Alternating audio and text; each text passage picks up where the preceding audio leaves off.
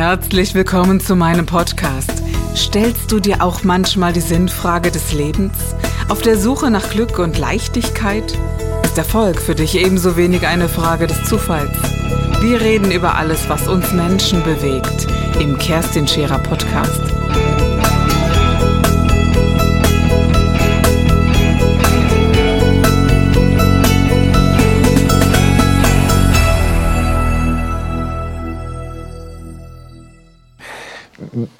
Wie, gehst du damit um? Ich glaube, das ist, das ist was, was viele Menschen beschäftigt, gerade auch viele, die unternehmerisch tätig sind. Ja. Weil manchmal kommen ja so Sachen, mh, die sind wirklich so, wie so ein Schlag ins Gesicht.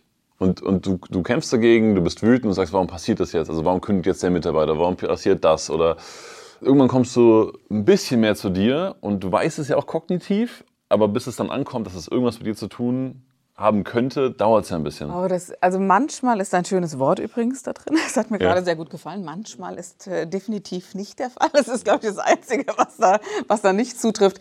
Wir haben ständig, ständig diese Tieftritte.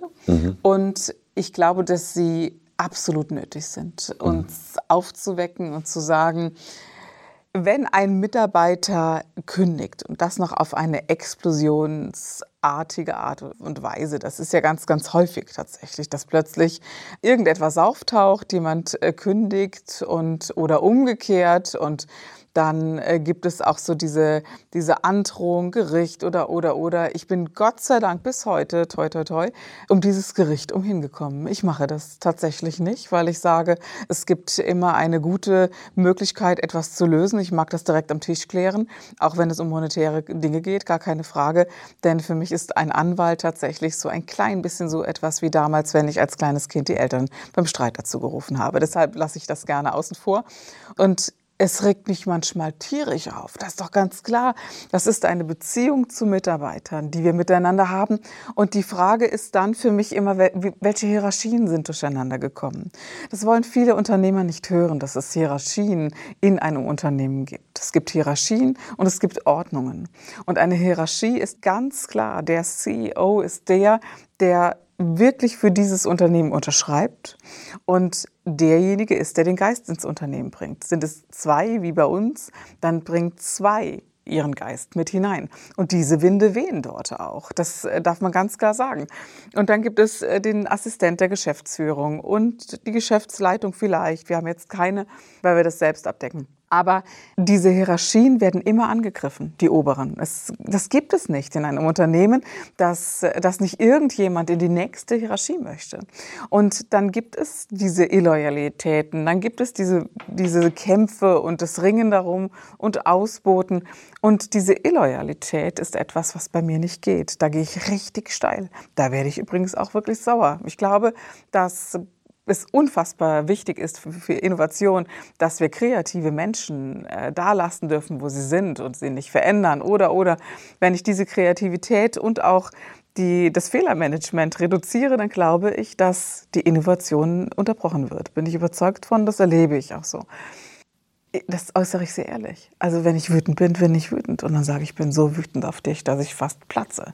Was sonst? Und dann sage ich aber auch, warum ich wütend bin. Und ja, in meinen Gesprächen gibt es auch oft Tränen. Das, das ist wohl so, äh, weil wir wirklich auch eine Beziehung haben als Mitarbeiter und eben auch als äh, CEO und umgekehrt, weil wir uns ja auch wichtig sind. Und wir können diese Ebene nicht leugnen. Können wir schon, machen viele, ich weiß. Aber äh, sinnig ist es nicht, denn ich erlebe heute ein Team, wir lieben uns wirklich, das darf man ganz klar sagen, untereinander. Und mir ist es wichtig, wie es denen auch zu Hause geht und umgekehrt. Das wissen die. Das ist nicht übertrieben, das ist nicht untertrieben. Es ist eben, wie es ist. Und das hat auch etwas mit Hierarchien zu tun. Also ich habe das unterschrieben als äh, CEO und habe gesagt, ich stelle dich ein, du kriegst das Gehalt und, äh, und das für unbestimmte Zeit und dafür stehe ich. Hast du Harry Potter gesehen? Nein, gibt bei Harry Potter so eine Szene, da fasst er irgendwie so einen, so einen goldenen Krug an und dann springen zehn weitere raus. Das ist wie wenn du redest, dann entstehen bei mir zehn weitere Fragen. Geil. Du darfst mich bei Herr der Ringe alles fragen. Ich habe Harry Potter sehr bewusst nicht, äh, nicht gelesen und, äh, und nicht ge geschaut. Aus einem ganz einfachen Grund. Wenn ich Harry Potter morgen anfange zu lesen, kann ich nicht mehr aufhören. Ja, ja, ja. Ich habe keine Zeit. Ohne Witz, ja. Und ich will die Filme nicht sehen, bevor ich nicht die Bücher gelesen habe. Sehr gut. Genau, oder? ja.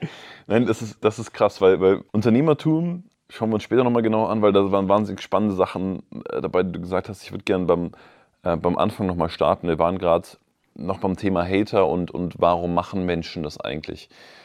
Ich habe eine Wahrnehmung, dass ich mir denke, merke ich auch bei mir selber in, in, in Bereichen, dass wir momentan in, einem, in einer Zeit leben, wo es wo super viel kompensiert wird und gedeckelt wird. Also ob es jetzt mit Social Media ist, ob es mit äh, Handy ist, ob es mit schneller Verfügbarkeit ist, äh, Drogen, ähm, Massenevents, äh, Musik. Also also korrigiere mich, wenn ich falsch liege, aber vor, vor 20, 30 Jahren war das anders. Ne? Da bist du irgendwo vorbeigelaufen und gesagt, hey, möchte derjenige rauskommen zum Fußballspielen? Okay. Und, und gefühlt ist unser Leben gerade sehr gescriptet oder sehr, weißt du, was ich meine? Ja, da, jetzt geht es mir so wie mit dir, mit dir oder wie dir eben mit dem Kelch. Ich habe tausend Sachen, die ich dazu sagen könnte. Mhm. Weißt du, die digitale Welt ist eine, die wir nicht hatten. Das muss man ganz klar sagen. Das soziale Netzwerk hieß ja damals draußen. So einfach ist das. Und das ist das eine. Und diese digitale Welt hat eine komplette Parallelwelt erschaffen. Sind wir mal ehrlich. Sie gehört dazu. Wir können sie nicht ändern. Und die Kinder leben und wir alle, wir leben mittendrin in dieser digitalen Welt. Diese digitale Welt hat für mich nochmal drei unterschiedliche Ebenen. Das heißt, das, was wir all, alle sehen, was wir alle kennen, Insta, Facebook, äh, lalalala. dann gibt es äh, die der hm, der, nenne ich das jetzt mal ganz freundlich offenen Ebene wie Threema und Telekom etc. pp. Nochmal eine ganz andere digitale Welt. Also ich unterteile die, diese wirklich nochmal in Universen der, mhm. der einzelnen digitalen Welten und das Darknet. Also diese drei sind, also das Darknet, wo, wo es wirklich pervers wird, wo all, alles äh, an Kriminalität herrschen darf, was nur herrscht. Und das ist schon mal das eine. Welche dieser Welten suche ich mir aus? Das unterscheide ich schon mal ganz generell. Was ist man für ein Mensch? Und was hat es gemacht? Es hat die Menschen aus meiner Sicht schon weitergebracht. Also um es erstmal positiv zu formulieren. Ich, ich liebe Bücher und ich habe Lexikas gehabt und habe immer nachgeschlagen. Und äh, Google ist und Wikipedia sind für mich eine Revolution, wenn ich das mal so ganz langweilig sagen darf. Aber es ist tatsächlich so. Es gibt nichts, was du nicht findest, aber du musst lernen zu filtern. Und diese Filter setzt du selbst. Und diese Selbstbestimmung ist eine für mich eine digitale Selbstbestimmung. Das ist eine ganz, ganz neue Selbstbestimmung, die wir so vorher nicht hatten. Wie du es ja gesagt hast, stell dir mal vor, wir sind jetzt in Köln City, äh, Brüsseler äh, Viertel und jemand stellt sich mit seinem Teller ans Fenster und sagt, schau mal, ich habe äh, das beste Schnitzel der Welt gekocht und mit der schönsten Deko und, und, und und sagt dann, und hier ist auch noch so ein, ein Kotz-Emoji und was weiß mhm. ich was. Mhm. Wie würden Menschen reagieren? Die würden sagen, boah, hast du einen in der Waffel, Alter, ja? Und ähm, das ist das eine. Aber im Netz haben wir das die ganze Zeit. Wir haben dort einen anderen Filter. Zwei Dinge, die passiert sind. Die Welt ist wesentlich schnelllebiger, auch im Hirn geworden. Menschen denken schneller im positiven Sinne, aber sie setzen eben trotzdem oft nicht den Filter. Also was ist wirklich äh, real? Was ist wirklich Fakt? Was, was glaubst du, ist die größte Sache, also digitale Welt ja, schneller, ganz, ganz viele Vorteile, auch businessmäßig. Ich glaube, man kann so erfolgreich werden wie noch nie heute im Vergleich zu vor 50 Jahren. Was glaubst du aber, was ist rein von der menschlichen, persönlichen Entwicklung am meisten auf der Strecke geblieben? Ganz klar, dieses Gegenüber, der Mensch. Erschreckend der Mensch. Und äh, ich erlebe das an den, den Jugendlichen. Ich war echt schockiert, dass dass Siebtklässler meine Hauptzielgruppe geworden ist. Da war ich, bin ich fast vom Hocker gefallen, dass die Siebtklässler meinen Podcast anhören. Und das ist übrigens nicht immer jugendfrei. Das ändere ich jetzt. Und im Kunstunterricht auf dem Gymnasium hier wurde zum Beispiel mein Podcast abgespielt. Und ich habe mich gefragt, warum machen die das? Warum, warum hören die das? Und ich habe dann drei dieser, dieser Schüler einfach mal eingeladen, weil ich, also die Hauptfans, ne, habe gesagt, es gibt Merchandising und es gibt ganz viele Geschenke und die waren sofort da, voll gar mhm. keine Geschenke. Ja. Mhm. Es war faszinierend und, ähm, und ich habe gesagt, warum? Also diese, das wollte ich einfach wissen. Und die sagten wirklich, es ist so, als ob sie einen umarmen würden, Frau Scherer. Und das war, war etwas, das hat mich auch tief berührt, wo ich dachte, wow, es fehlt Umarmung, es fehlt ehrlich sein, es fehlt echt sein. Und äh, ich glaube, dieses, ich nehme dich bei der Hand und ich gehe ein paar Schritte mit dir. Dieses, ich muss mir eine Person suchen, mit der ich reden kann, mit der ich durch den Wald gehe und mit der oder dem ich über die Probleme rede. Diese ganzen Banalitäten. Wir glauben allen Ernstes, dass wir das nicht mehr brauchen. Das ist das tiefste Grundbedürfnis eines Menschen, sich an den anderen zu lehnen und Verbundenheit zu fühlen und all diese Dinge. Ja, ich weiß, jeder, der jetzt zuhört und dem nicht so zugetan ist, sagt, oh, jetzt wird es aber emotional, war ja klar bei so einer spirituellen. Aber es ist äh, ein, ein Urbedürfnis eines Menschen. Und auch zu sehen, wie ist das Gesicht, die Mimik zu interpretieren und, und, und, das ist das eine. Es ist wirklich das Gegenüber und die Präsenz. Die fehlt hinten wie vorne. Und um das auszugleichen und um nochmal auf die Anfangsfrage einzugehen, ja, ich glaube, dann brauche ich ein Festival. 40.000 Menschen ist besser wie einer, den ich nie habe. Und es ist ein, ein Füllen wollen von und aufgrund der Zeit, und das ist das Zweite, was halt dazu kommt, die Zeit hat sich gewandelt. Wir können ganz viel verlieren. Wir, wir haben gelernt, gerade in, letzten, in den letzten Wochen, es ist nicht unmöglich, dass jemand eine Atombombe wirft und das war's. Also diese Endlichkeit hat oder das Bewusstsein der Endlichkeit hat immer dazu geführt, dass wir mehr erleben wollen, dass mehr Sex gelebt wird, dass alles so, so orgastisch sein muss tatsächlich. Und das suchen die Leute jetzt sehr. Dann waren sie noch, äh, waren wir alle, also ja. nicht sie, sondern wir alle, waren auch noch eingeschlossen. Und äh, endlich geht es los. Es ist wie eine Explosion jetzt gerade im Moment. Das heißt, die Menschen also deswegen auch vielleicht Fußball so als Massenphänomen, also jetzt gerade in Deutschland. Menschen sehen sich nach dieser Gemeinschaft.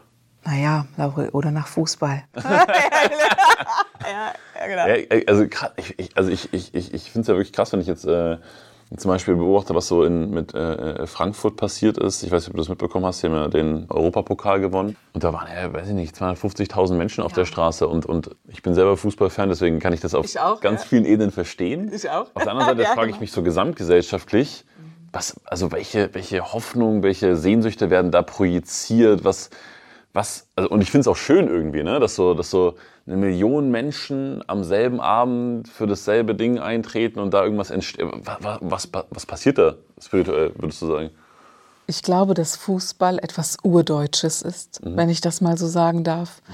Und äh, das haben wir gesehen, als damals Deutschland, wann war das noch? Als, äh, als ja, wann, 2014. Nein, nein, nein, nein. Ich meinte, nach dem, Erst, äh, nach dem Zweiten Weltkrieg wurden wir Deutsche, ich sag schon wir, ne? ich spreche mhm. genau, ja, ich liebe Fußball, man merkt es, wurden wir Weltmeister zum ersten Mal nach dem Zweiten Weltkrieg. Und ich glaube, wir hätten das nicht in einem anderen Land geschafft, wie Holland oder Deutschland, aber in der Schweiz als freies Land konnten wir gewinnen damals. Mhm. Ja? Mhm. mhm. Und, äh, und das ist so das, das Erste für mich so gewesen im Fußball, wo, wo ich sagen darf, als Familienaufstellerin war das für mich total schlüssig. Und jetzt ist es eben auch, wie sehr war dieses Land gesplittet, nicht politisch, lassen wir das bitte raus, sondern von der, von, der Polarisierung der Menschen untereinander. Und das verbindet, da ist es jetzt mal egal, ob Impfen ja oder nein, mhm. ob Corona ja oder nein. Und diese, diese Einfachheit, dieses Spiels, aber auch, wir brauchen wieder Helden. Wir brauchen wieder dieses, oh Jungs, wir wollen schon, dass ihr einfach dieses Spiel uns wieder gebt, dass wir von der Couch aufspringen können und dahinter springen und uns freuen wie Bolle, weil, weil wir Weltmeister oder Europameister werden. Und das ist ein Urgefühl, nach dem sich ganz viele Menschen sehen, glaube ich. Und diese Verbundenheit im Fußball, weißt du selbst, ist wirklich Freund sein, ist, äh, ist miteinander Held sein. Und diese, ja, diese Verbundenheit gibt es doch wirklich nur auf diese Weise beim Fußball, oder? Also ich habe es wieder, also ich habe ja alle Mannschaften betreut, Fußball und Basketball und so. Und ganz ehrlich, ähm, im Basketball ist das auch, aber ganz anders. Man kann es nicht miteinander vergleichen. Und ja, deshalb bin ich nie vom Fußball weggekommen.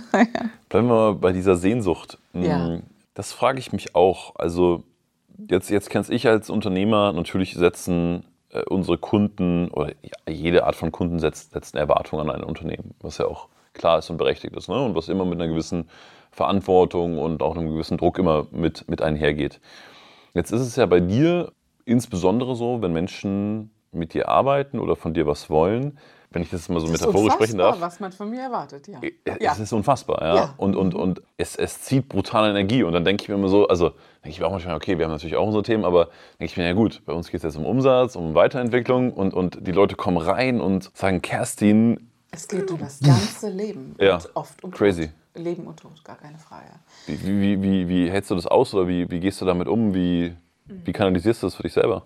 Ich glaube, das ist wie so eine professionelle Distanz eines Arztes oder eines, eines Rettungsdienstlers oder so. Es ist, es ist eben, wie es ist. Dennoch, manchmal denke ich auch, wow, äh, ich erlebe ja andere, wie zum Beispiel mein Mann. Ne? Da geht es um ganz andere Themen. Da denke ich mir, boah, das hättest du auch gerne. Ne? Es wäre wesentlich leichter als diese Riesenerwartung. Und die zerschmettere ich mal sofort. Weil diese Riesenerwartung, das ist ja fast gottesgleich. Ne? Zu sagen, ich habe Krebs im Endstadium, mach das bitte weg. Hallo? Kommt aber vor, oder? Dass Leute so, Kommt vor, das ist, äh, das ist rangehen, 80 oder? Prozent tatsächlich, kommt das vor. Diese, diese unfassbar hohe Erwartung an dieses, von dir brauche ich meine absolute Endlösung. Die erwarte ich mir von dir. Hm, Ich weiß nicht, wo das herkommt, aber ich glaube, durch Hellsicht zu sagen, du siehst ja andere Dinge, durch äh, Spiritualität, die besagt, alles ist möglich, aber eben auch mh, diese, ja, was ist schon passiert in der Zusammenarbeit mit Kerstin? Und es ist doch vieles nicht passiert. Das meinte ich so zu Beginn mit diesem wirklich freien Willen. Also ich wehre mich sehr dagegen, wenn jemand behauptet, ich könnte heilen. Völliger Nonsens. Das kann auf dieser Welt kein Mensch, außer vielleicht bestenfalls ein Mensch selbst. Aber die Dinge zu sehen, die dahinter sind, aufmerksam zu machen und dann auch, hm, das ist sicherlich etwas, was ja oft über mich gesagt wird, Kerstin Scherer ist sehr streng, ist so eine der, der Hauptaussagen. Und vielleicht sagt mein Mann auch manchmal, du, die Teilnehmer sagen, du bist vielleicht ein bisschen zu streng. Das muss ich sein. Es gibt gerade in extremen Situationen nur schwarz oder weiß. Da gibt es keine Grauzone, weil die Grauzone bringt die Menschen manchmal um. Und dieses, ja, es ist entweder so oder es ist entweder so. Und die Wahl zu haben, der Mensch hat sie immer, gar keine Frage. Aber da gibt es eben nichts dazwischen, nicht weil Kerstin Scherer so streng ist, sondern weil ich ganz klar sage, um dich verantwortungsbewusst durch dieses Drama zu bringen, da muss ich wirklich eines sein, sehr, sehr klar, sehr klar. Und da gibt es kein Trostflästerchen oder kein, oh, dann gucken wir morgen noch mal oder so. Ja. Das schätzen viele und manche, manchen macht es eben auch Angst. Was, was mir auffällt, unabhängig jetzt von, von dir oder deiner Arbeit, so grundsätzlich am Markt Spiritualität oder wenn ich mich mit der Sache beschäftige, dann habe ich schon das Gefühl, dass das ja dieses auch wieder, wie wahrscheinlich auch mit schnell reich werden, dieses, diese Hoffnung auf dieses eine Ereignis ist. So, ich gehe zu Kerstin, danach ist alles besser. Oder ich mache diese Meditation, danach geht es mir gut. Oder jetzt habe ich den Kurs gemacht, dann ist, dann ist alles wunderbar. Wie führe ich, also das ist jetzt eine, eine große, sehr globale Frage, deswegen kannst du aussuchen, welche Richtung die Antwort ist, aber gut, ja. wie führe ich denn ein Leben, was grundsätzlich immer mehr zu mir führt? wenn man sich wirklich gewahr ist, dass das Leben in gewissen Phasen abläuft. Zu wissen, wir haben eine Phase der Krise, des Dramas, der schwierigen Zeit. Und das halte ich persönlich gern sehr kurz. Ja? Aber manche halten das sehr lang, manche sogar lebenslang. Dann gibt es nach diesem Drama eine Lösungsphase. Und in dieser Lösungsphase, die ist sehr, sehr anstrengend. Da glaubt man, jetzt ist alles zu Ende. Jetzt, ah, jetzt schaffe ich es gar nicht mehr. Und dann sage ich immer, wunderbar. Das ist die beste Phase, vor der, dass man sagt, so, und jetzt ist endlich Ende. Dann entwickelt sich ein Mensch in eine neue Revolution, wie ich das gerne nenne, in einen, einen neuen Erfolg, in, in etwas, wo er sagt, wow, Hammer, genau das habe ich mir ersehnt. Und diese Freude, ja, ist dann die zweite Phase, in der man wirklich sagt, nach der Krise kommt diese Freude und diese euphorische Phase und dieses, wow, das ist toll. In der sagen die Menschen, wollen sie immer bleiben. Das ist so, wie wenn man immer in der Sonne liegen würde. Äh, Klar, geht nicht. Ja? Und dann kommt diese tote Phase. Und die mögen Menschen gar nicht. Diese tote Phase ist die, von der man wirklich sagen kann, na ja, es passiert mal nichts, man bleibt in diesem Stadium, äh, ob das auf Beziehungsebene ist, ob das im beruflichen ist, ganz, ganz gleich. Die ist bei den anderen länger, die ist bei den anderen kürzer, wie auch immer. Aber wir sollten uns gewahr sein, diese erste Phase der Krise, die kommt auf jeden Fall wieder. Diese drei Phasen wiederholen sich im Leben so wie Tag und Nacht. Und die Dauer, die ist eben abhängig davon, wie schnell möchte ich mich entwickeln, wie viel ja, Temperament habe ich tatsächlich, wie viel Kraft habe ich, diese Dinge zu durchschreiten. Und viele entscheiden sich tatsächlich unbewusst dafür zu sagen, ach nee, ich mag das gerne, diesen Alltag, das ruhige Leben und so. Und äh, die meisten Menschen haben maximal sieben Krisen im Leben. Ne? Mm, die hatte ich, glaube ich, in den ersten fünf Jahren meines Lebens schon.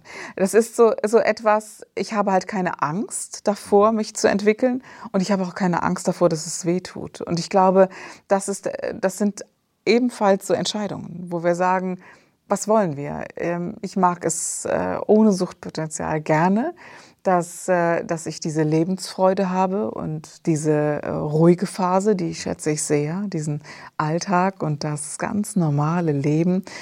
Äh, da empfinde ich ein großes Glück. Das ist für mich Glück, in dieser Phase zu sein. Und weiß aber auch, dass die Krisen zu meiner Weiterentwicklung dienen. Und ja, wer so zu mir kommt, da räumen wir natürlich erstmal alles auf. Und das ist schon heftig. Und, äh, und man hat auch diese Freude danach und auch diese, diese, sicherlich diese ruhige Alltagsphase. Aber wir Menschen sind darauf programmiert, uns zu entwickeln, bis zum Ableben. Schaut mal, mein Vater wird jetzt nächstes Jahr 80 Jahre. Seine extremste Entwicklungsphase ist, sich auf den Tod vorzubereiten. Ich bin seine Tochter. Es fällt mir nicht leicht, das zu tun und es mit anzusehen und es äh, das in meine Akzeptanz zu bringen, doch weiß ich, dass es in mein Leben gehört und dass ich stärker und kraftvoller werden muss, damit er eine Chance hat zu gehen. Und äh, das sind Entwicklungen, das tut weh, das ist nicht schön, das ist Loslassen, all diese ganzen Geschichten, die dazugehören. Aber willkommen im Leben. Ich glaube nicht, dass man Kerstin Scherer dazu braucht, aber ich glaube auch nicht, dass wir umhin kommen, und sonst haben wir immer wieder diese kleinen, üblen Dinge und wir bezahlen sie mit schlechtem Sex, schlechten Beziehungen, Geldverlust und, und, und.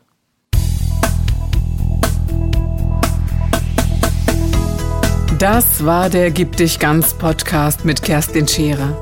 Wenn du mehr über mich erfahren möchtest, dann gehe auf meine Website www.kerstinscherer.com oder besuche mich ganz einfach bei Instagram Co. Du interessierst dich für bestimmte Themen, die du jetzt noch nicht gefunden hast? Dann schreibe uns eine E-Mail an info@kerstinscherer.com. Wir freuen uns auf dich.